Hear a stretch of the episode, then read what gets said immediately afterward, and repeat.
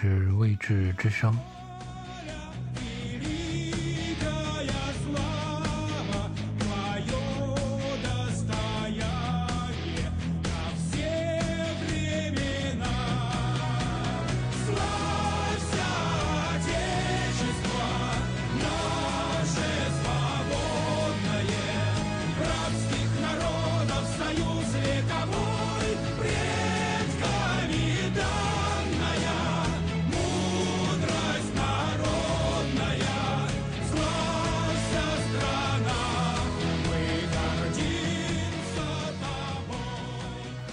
八年八月三日深夜，亚历山大·伊萨耶维奇·索尔仁尼琴由于心理衰竭在莫斯科逝世。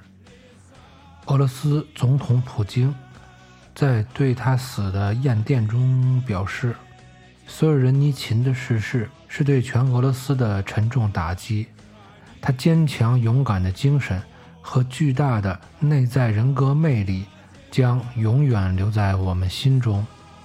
他的创作活动和社会活动，以及漫长而坎坷的生活道路，将成为我们的学习榜样。同时，美国的《时代周刊》评论说：“对于西方世界来说，索尔仁尼琴是自由的象征，但他并没有回馈这些被赋予的身份的尊重。”作为拥有强烈信仰的人，他认为西方精神世界恶化。他对西方民主的极端批判，有时候甚至让他的支持者和反对者一样感到困惑。索尔仁尼琴既不像东方学者，同时也不像西方学者。他是美国的俄罗斯古董，他更像一个永远的挑战者。并被套上意识形态的外壳，站在国家之间关系的风口浪尖上。那么，究竟是怎样的一个人，可以同时获得俄罗斯与西方的共同包养与赞誉？索尔仁尼琴，他于1918年生于俄罗斯北高加索的斯基沃洛茨克市，1942年毕业于炮兵学校。当苏德战争爆发后呢？索尔仁尼琴应征入伍，曾任炮兵连长，并且两次立功受奖。但就在1945年2月，索尔仁尼琴在东普鲁士的前线被捕了，原因就是他在一个与朋友的通信中批评了斯大林。为此，苏联内务人民委员部以进行反苏宣传。和阴谋建立反苏组织的罪名，将他判处八年的劳改。劳改后被流放到哈萨克斯坦。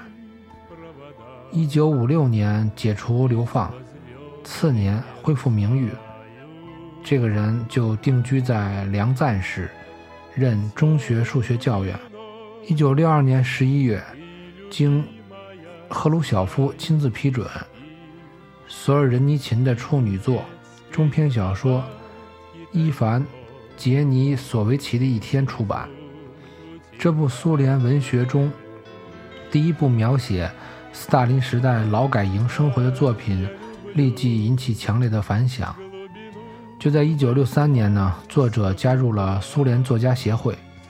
但随着政治形势的变化，1965年3月，这部小说受到了公开批判。一九六七年五月，第四次苏联作家代表大会前夕呢，索尔仁尼琴写了一封公开信。信中，他要求取消对文艺创作的一切公开和秘密的检查制度。这个批评遭到当局的谴责。一九六九年十一月，他被开除作家协会的会籍。一九七零年，索尔仁尼琴获得了诺贝尔文学奖。但迫于政治压力，他没有能前往去领奖。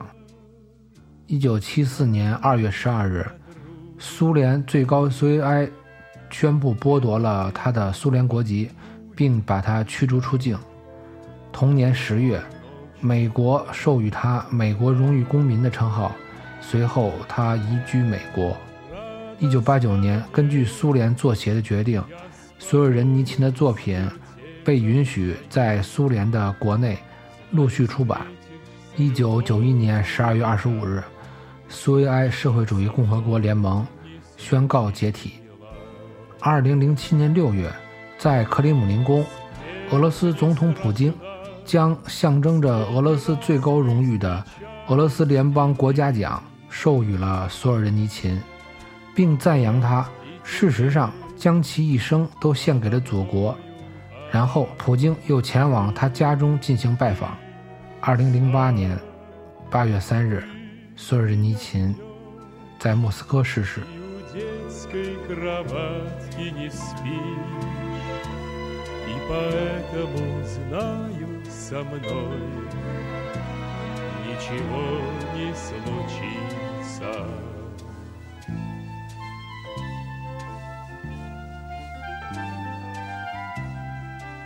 索尔仁尼琴。充满传奇而又波折起伏的人生，就像他的长篇巨作《古拉格群岛》一样，让人唏嘘。而这部长篇小说就是我今天要给大家介绍的《古拉格群岛》，是索尔仁尼琴的代表作。这是一部反映苏联劳改营故事的书。其实呢。前苏联并没有古拉格群岛这个地理位置，这个岛只不过是作家的一种比喻。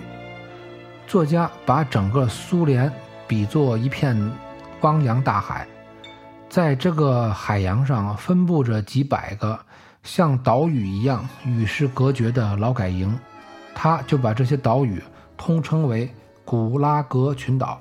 古拉格。是苏联国家安全部门的一个下设机构，叫劳动改造营管理总局的俄文字头缩写词的拼音。这个机构是苏联国家政治保卫总局内务人民委员会的分支部门。这个部门的职责呢，就是执行劳改、拘留等职务。作家将古拉格劳改营比喻成。一个个与当代文明相隔绝的个体，并在苏联的土地上构成了颇具规模的劳改营体系。根据俄罗斯当局的解密文件，苏联曾经存在过最多的时候有四百七十六座独立的劳改营，每一个都由更多的上千个更小的惩戒营体构成。这些营房中被囚禁的人士。包括各种类型的罪犯。作者曾亲自在古拉格劳改营中被劳改过，并且是书中事件的目击者，也是第一手材料的获得者。他出狱后呢，采访了二百七十多位不同的人士，为书中所写的事情呢提供了第一手的资料。《古拉格群岛》这部宏大的长卷小说，从1958年就已经开始创作了。它写成于一九六八年，历时十年，全称是《古拉格群岛：一九一八至一九五六文艺性调查初探》。这部巨著是作家在劳改营期间便开始酝酿并悄悄搜集资料，直到后来能够公开写作时才得以完成的。随着这部巨著的出现。为这个作家带来了极端的非议与厄运，同时呢，也带来了荣誉和崇敬。作家索尔仁尼琴，他生活的地方是流放地，在这里，他的行动受到了苏联特工的监视。他要写成这样的作品，真的是需要很大的勇气和毅力。然而，想要记录下所发生一切的愿望，想要向世人呼吁的渴求，在一刻不停地。催促着作家写完这部作品。在他后来的回忆中，他写道：“写作时像是大地和书桌都在燃烧，甚至在进行最后的编辑和加工时，我自己一次也没有看到过全部的手稿合在一起，没有在同一张书桌上放过全书。”《古拉格群岛》这部小说。通过七个部分，约一百四十万字，对群岛的各种人和事儿进行了生动而细致的描写。全书分为监狱工业、永恒的运动、劳动消灭营、灵魂与铁丝网、苦役行、流放、斯大林死后这七个部分，既以群岛居民的经历为线索，又穿插了苏联劳改制度发展史中大量的资料，结构非常宏大，内容特别的详实。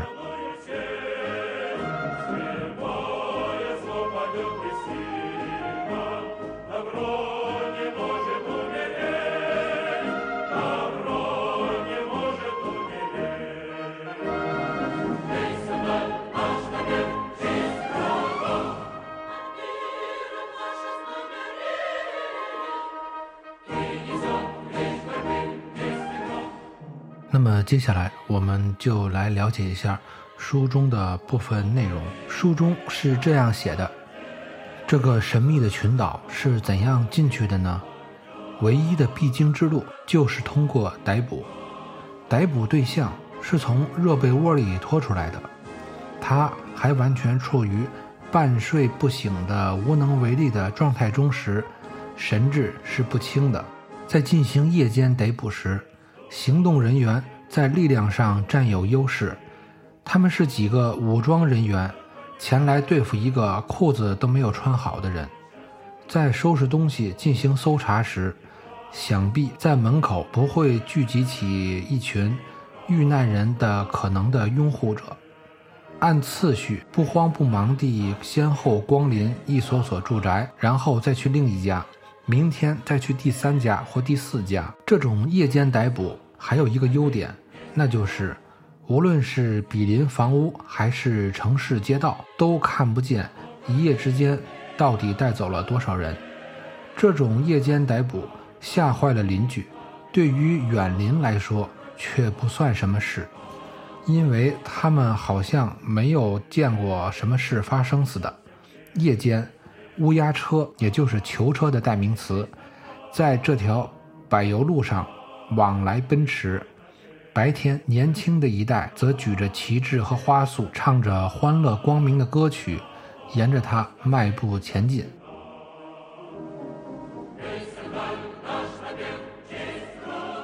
苏联几十年政治逮捕的一个特点，恰恰在于被抓起来的人是清白无辜的。这就造成了一种谁都是在劫难逃的共同感觉。在逮捕流行蔓延期间，人们每次上班，甚至都先向家里人告别，因为不知道晚上还能不能回来。连那个时候，他们都几乎没有人逃跑，只有少数人会自杀。这正合需要。这一段描写。让我觉得有点似曾相识，就像在明朝的历史中，东厂、西厂特务机关盛行的时候，在朝堂上甚至还有廷杖的刑罚。很多的官员面见皇帝之前，他们就会向家里人告别，因为没准哪一天他们就一去不回了。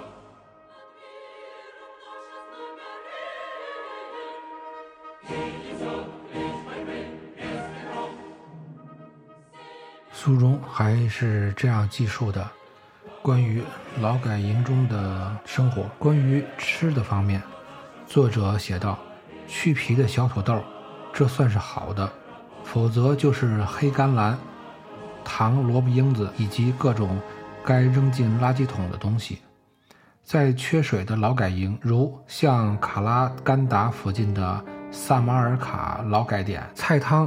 仅仅够每人一天喝一钵的，另外再发两缸子苦涩的浑水。凡是好一点的东西，必定被劳改营的长官们、杂役们偷去享用。虽然从库房里按一定数量领出来的荤油、肉、麦片等，但能进犯人大锅的却寥寥无几。按照古拉格的定量。本来就没办法让一个在严寒中劳动十三个小时，哪怕十小时的人可以吃饱的。何况粮食里真正顶事的东西被偷光了，只剩下抵偿不了体力消耗的稀汤寡水。对于女人来说，到了劳改营，或者被摧毁，或者屈服蜕变，从而适应新的环境。进营的头几天，就有许多女人顺从了劳改营管理者的性需求。前景是那样的残酷，希望是丝毫没有的。做出这种选择的，包括有夫之妇、孩子的母亲，甚至包括未成年的少女。正是这些被劳改营的粗鲁和野蛮压得出不了气的小姑娘们。最后变成了最无所顾忌的荡妇。怎么不干？好，走着瞧。那你就穿上男人的长裤和外套，像一个无定型的、外表肥大而内里孱弱的生物，拖着沉重的步子到森林里去劳动吧。到时候你就会爬着送上门来，会跪在地上哀求的。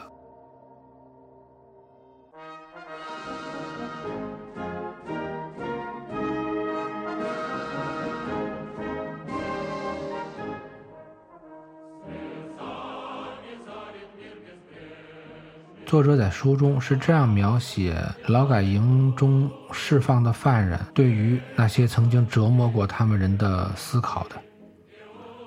那我们该怎么办呢？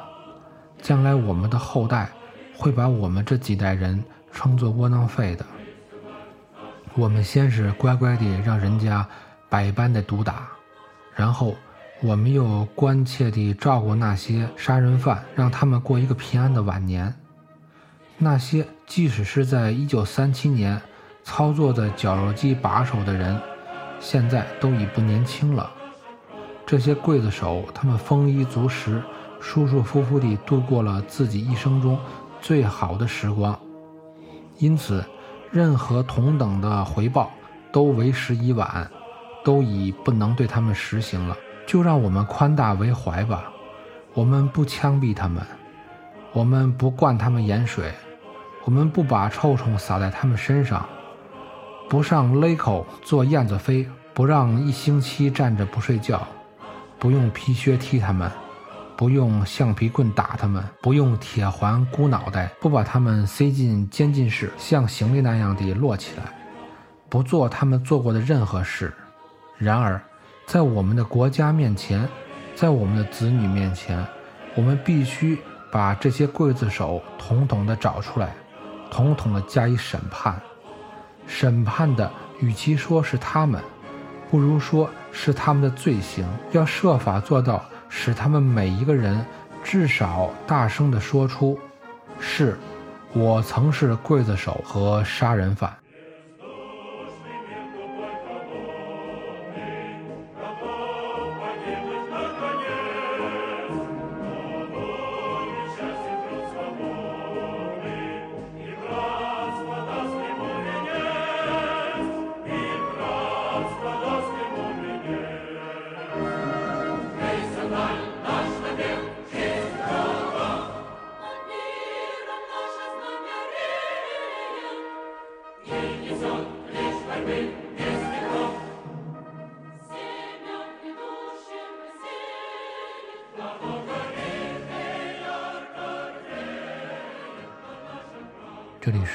智之声。